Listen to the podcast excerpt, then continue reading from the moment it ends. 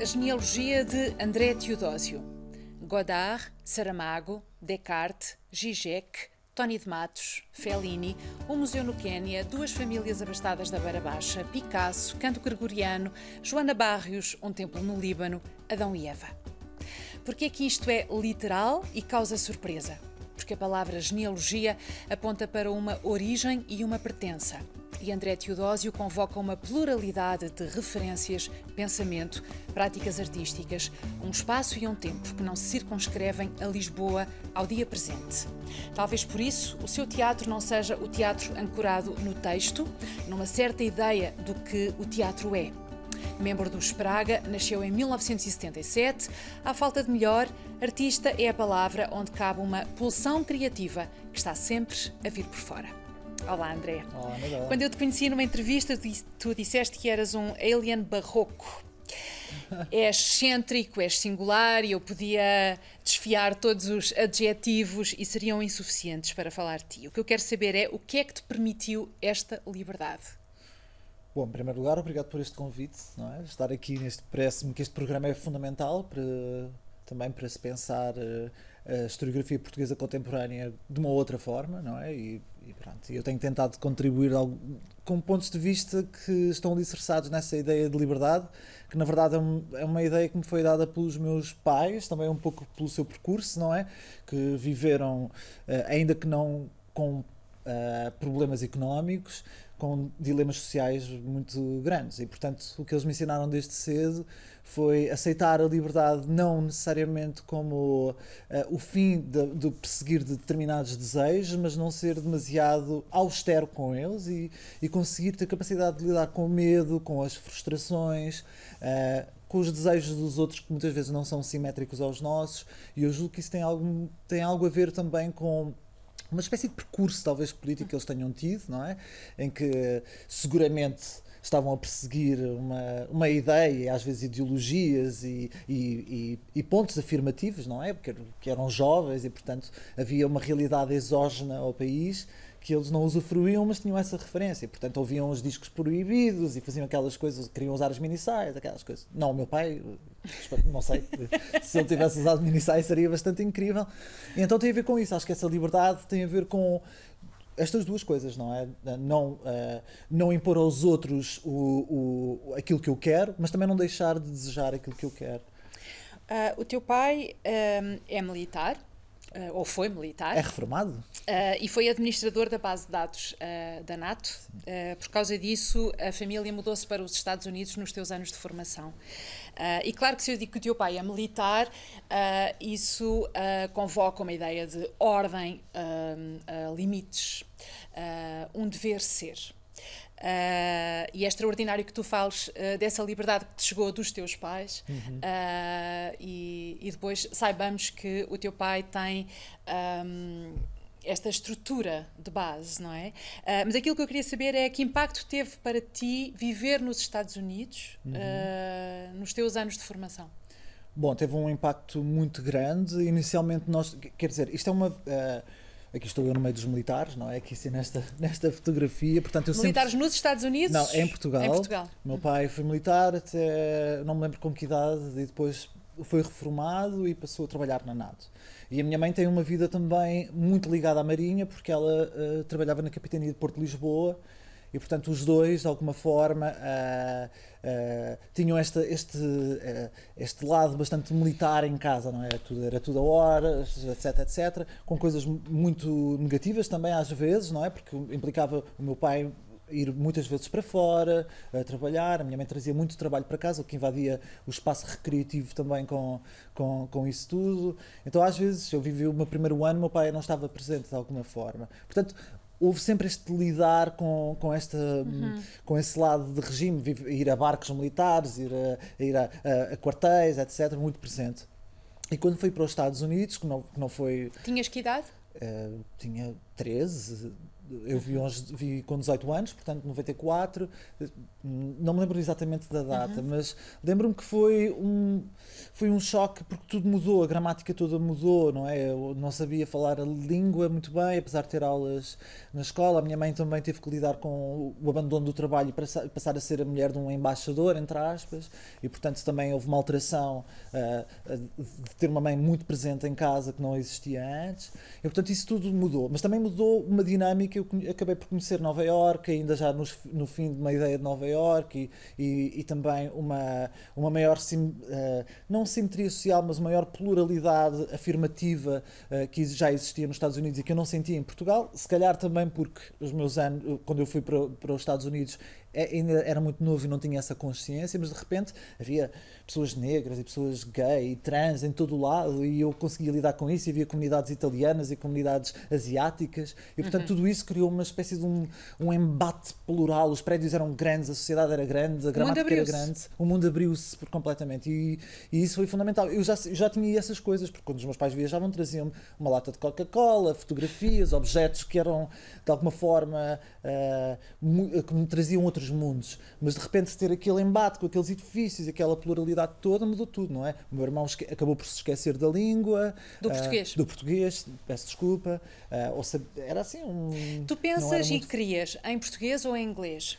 Eu penso em inglês na verdade. Eh, não é que eu domino muito bem o inglês, não é que eu, não, eu tenho sotaque, etc mas tudo, tudo, toda a minha educação eu nunca aprendi português necessariamente, não é? Eu fui, com, fui para aí no sexto ano, portanto aprendi, comecei a aprender in, o inglês e a literatura inglesa e o funcionamento do inglês. Ainda há pouco tempo eu, eu, fiz uma, uma conferência sobre o teatro experimental e um amigo meu, Rafael Esteves Martins, viu os meus quadros e disse: Vê-se mesmo que tu estudaste, estudaste nos Estados Unidos, porque a tua forma de pensar e de esquematizar tem a ver com. com, com, com Mas isso é muito interessante o que estás a dizer, porque uh, a língua tem as suas regras, tem a sua gramática, uh, mas convoca todo um mundo. Certo. Expande-se, não é?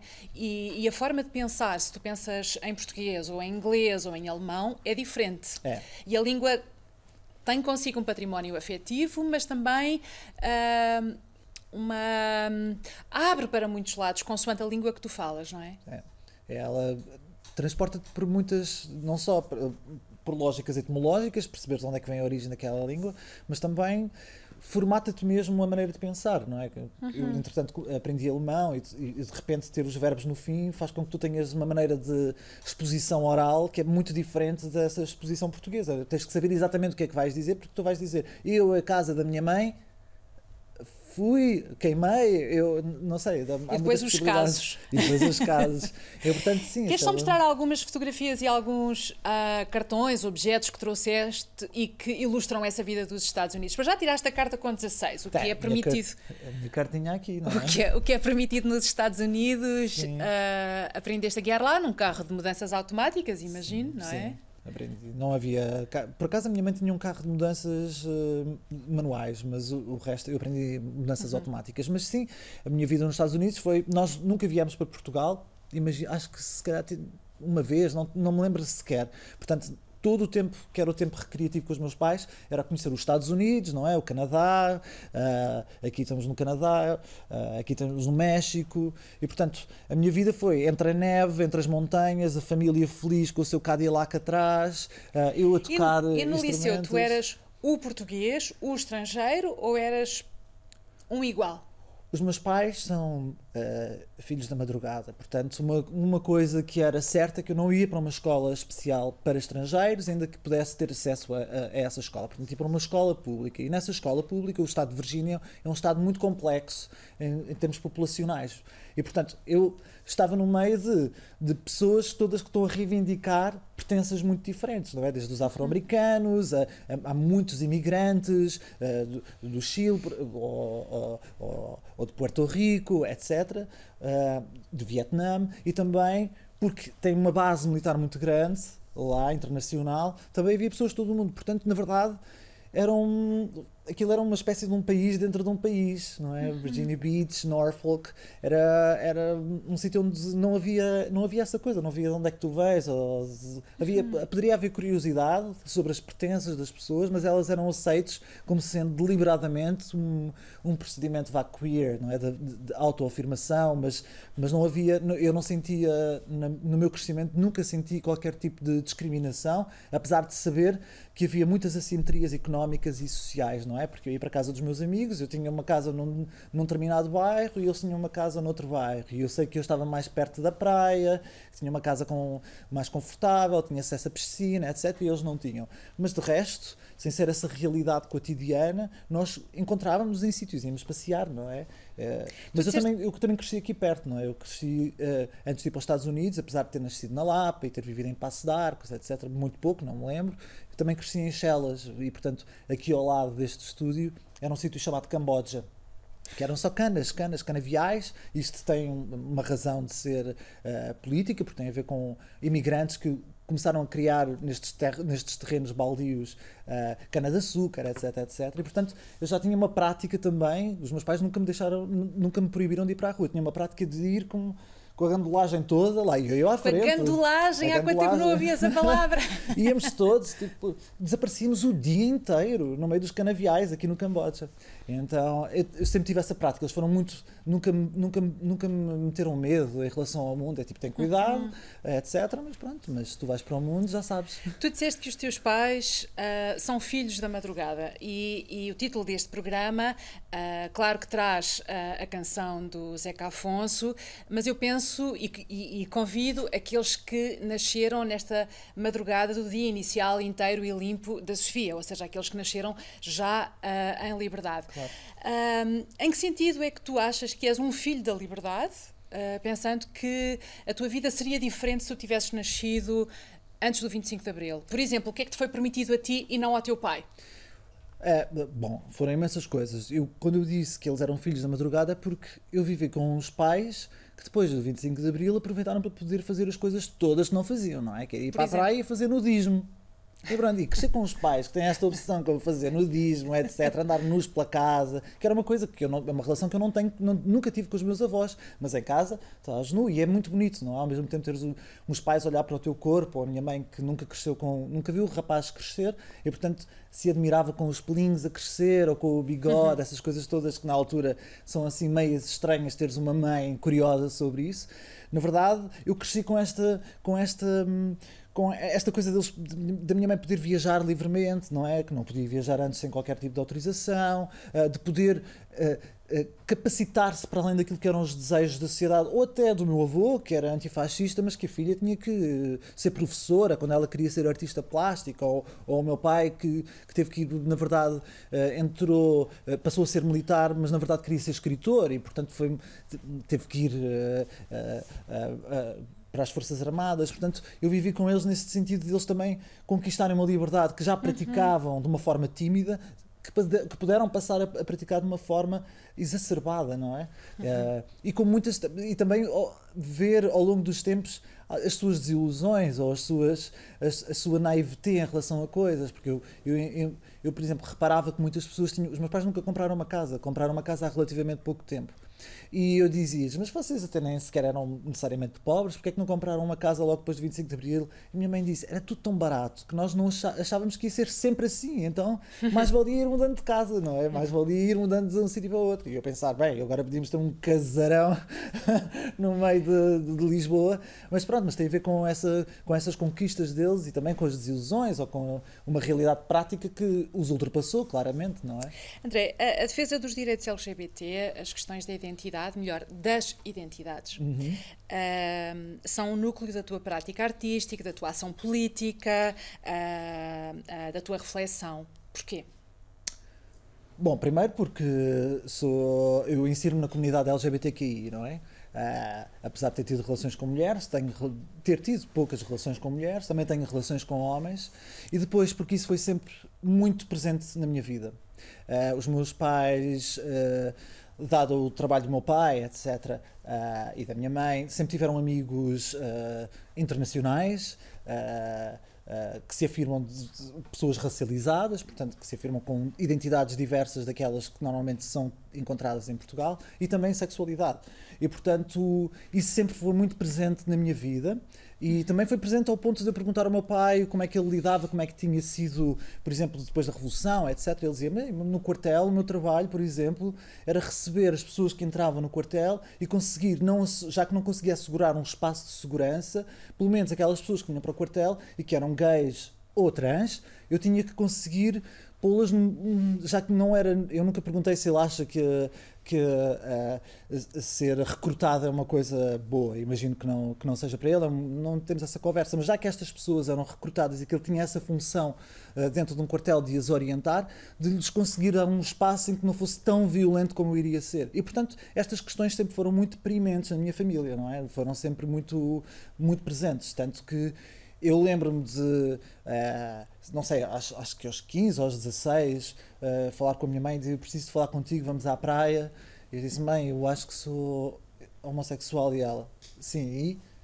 E eu, e é isso, é, era isso que eu queria falar contigo. E ela, ah, André, eu sei isso desde sempre, eu, por amor de Deus. Portanto, nunca houve, essa, essa, nunca houve esse problema. E, e para mim, tem a ver com esta liberdade que eles me deram também, afirmativa de uh, tudo bem, há um, há um espaço de segurança que, que eu tenho que controlar porque vou ser assaltado por todos os lados com ataques de pessoas que são homofóbicas ou misóginas, como aconteceu com a minha mãe, etc, etc, etc. E tu sentes isso na pele?